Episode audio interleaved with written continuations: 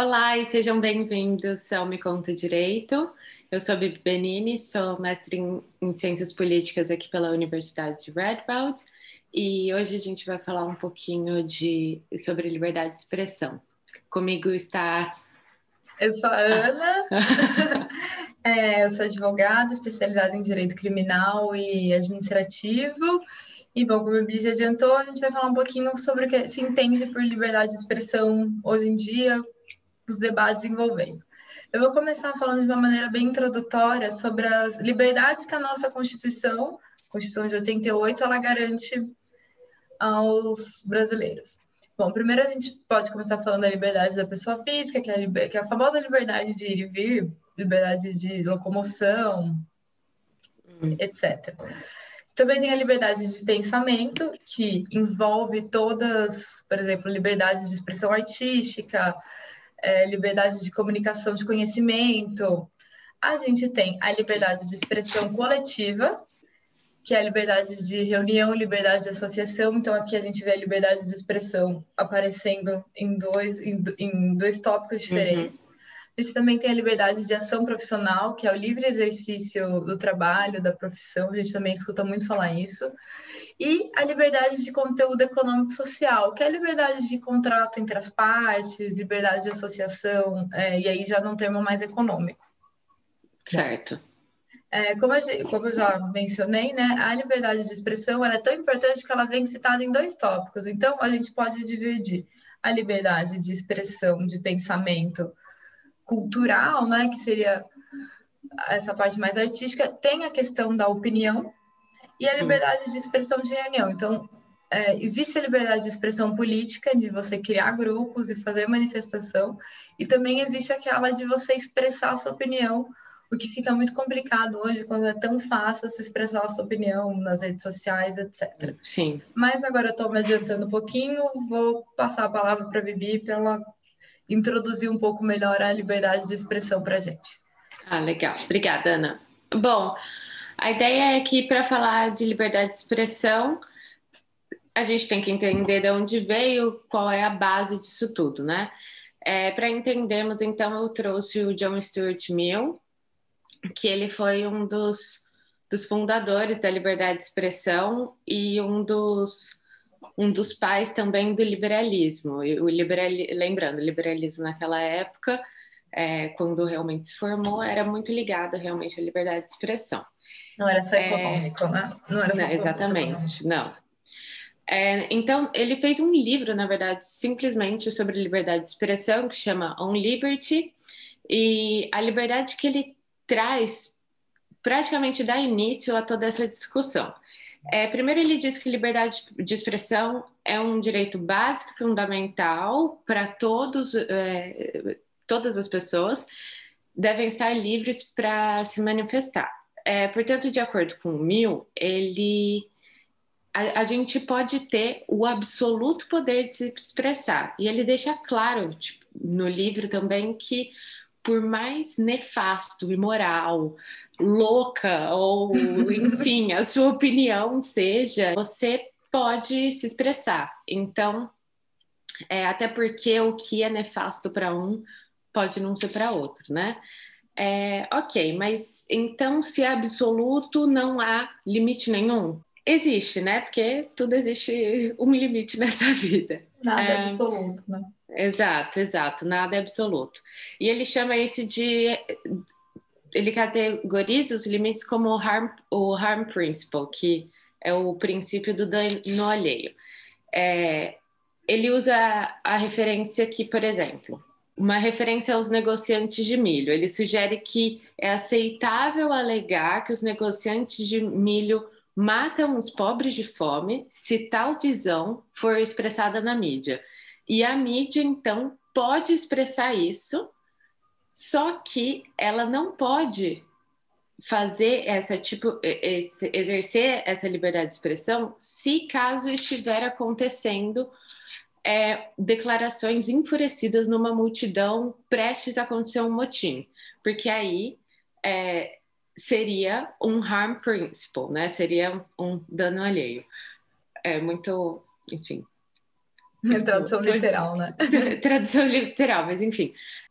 Então, o que, o que acontece é, a gente pode ter a nossa liberdade de expressão, a gente deve ter a nossa liberdade de expressão e poder se expressar a partir do momento que a gente não vai dar um dano alheio ao outro. Só que esse dano alheio tem que ser é, diretamente violento para ser considerado um dano. Se você, sei lá, falou alguma coisa que eu achei que me machucou, isso já não é considerado um dano alheio. Isso sim pode ser um, um uma questão individual, mas não necessariamente é uma, uma violência direta.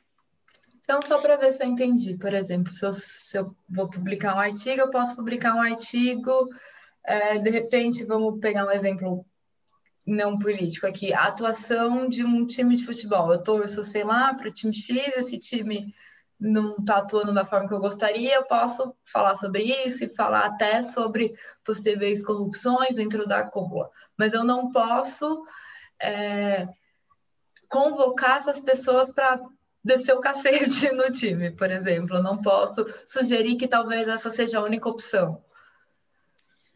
Uh, na verdade, você, como. Você poderia sugerir, na verdade, que, olha, eu acho que, na verdade, a violência é o único jeito.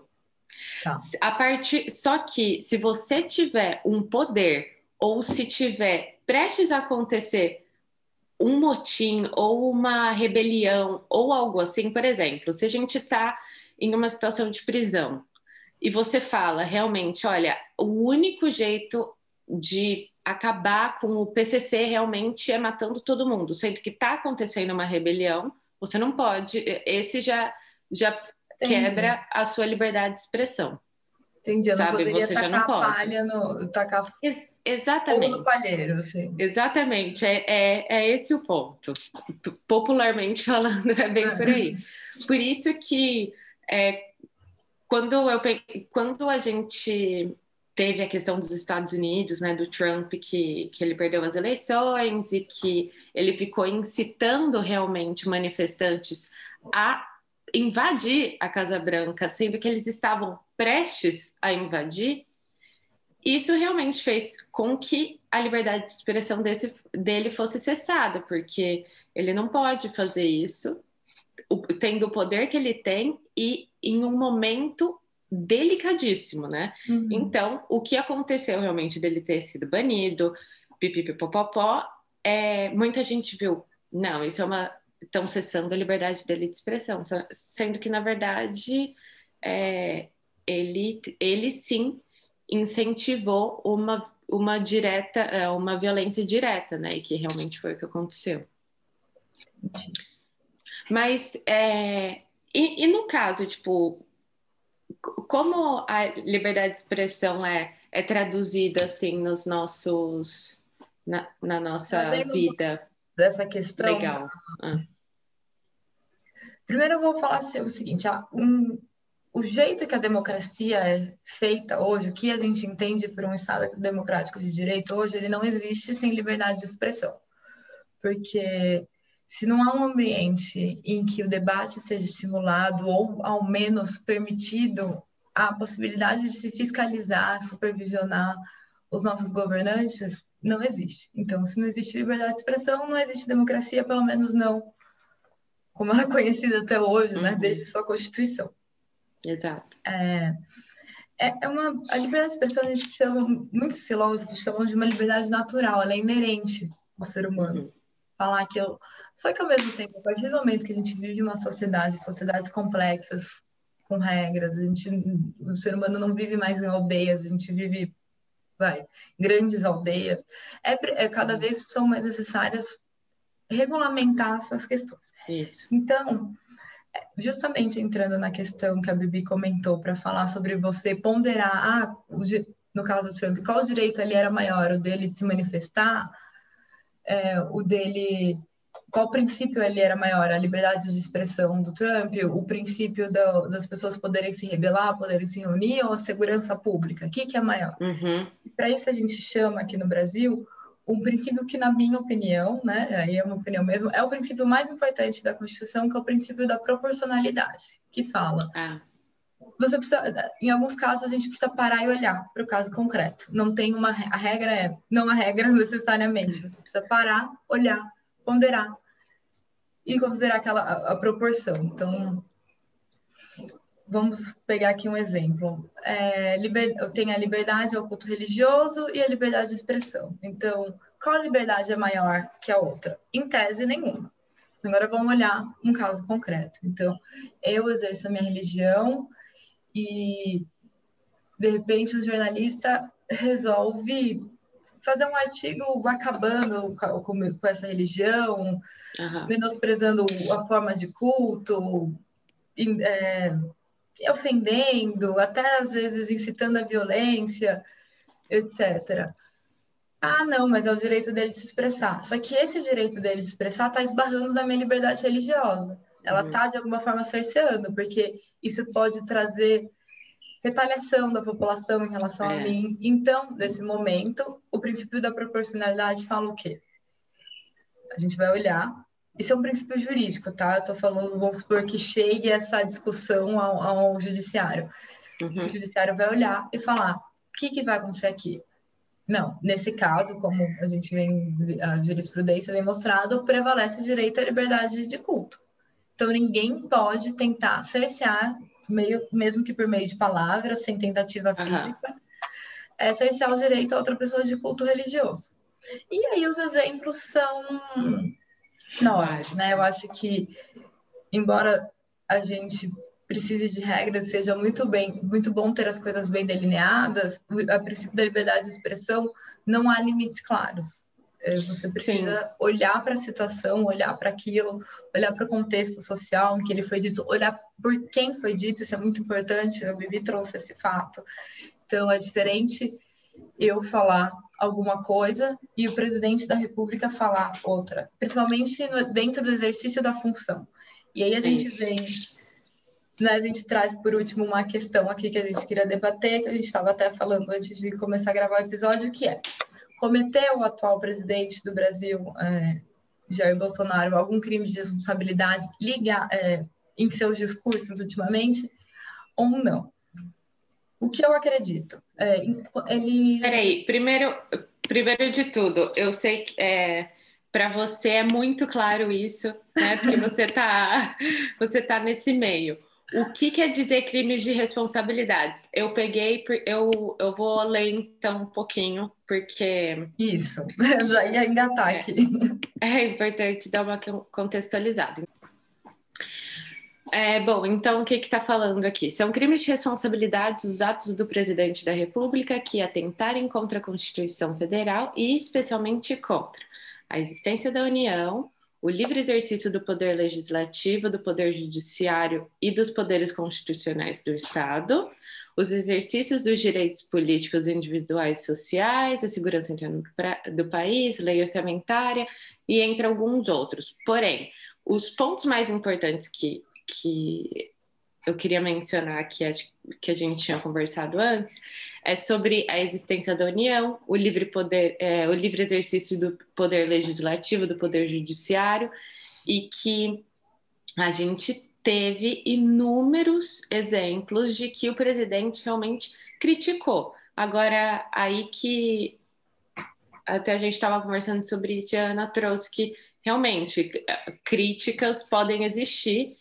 mas a partir do momento que ele demanda o fechamento ou que ele incita realmente é, a, a existência ele realmente da União. A população, mesmo que somente o eleitorado dele, é, ele está usando esse poder dele de uma forma que está tentando contra o poder legislativo, o poder judiciário. Por exemplo, quando o judiciário decidiu ou alguns estados, melhor exemplo melhor, quando ele fala sobre os governadores, sobre que os governadores Sim. que estão é, levando o país a essa consequência incita a população a não respeitar os decretos governamentais Exatamente. de cada estado. Sim.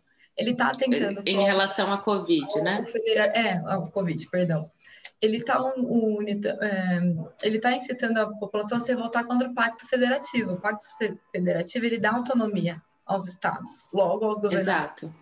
Para criar decretos nesse sentido que foram criados ao longo dessa pandemia. Então, aí ele, na minha opinião, ele está cometendo crime de se não cometendo um crime de responsabilidade, eu, ao menos flertando muito perto. Muito, muito próximo, perto. exato. É. é, eu acho que cabe uma análise maior. Ah. Isso, acaba, eu acho que é, cabe uma análise maior realmente, ah. mas que também a mim, para mim, é pelo menos um flerte muito forte, ao mesmo ah. do mesmo ponto que ele também fala sobre fechar o, o STF, né? Exato. E... Quando ele fala sobre isso é muito, muito grave. Aquele vídeo do filho dele lá atrás, aí já não, não considero que responsabilidade, porque ele não estava no exercício da função, ele estava fazendo uns cursos, embora seja muito ruim, eu acho um absurdo, mas aqui não categoriza, não colocaria como crime de responsabilidade. Ali seria uma crítica. Sim, e... Ali seria uma liberdade, liberdade um, exer... um, exato, ele está exercendo o seu poder de de expressão, realmente, né? Uhum.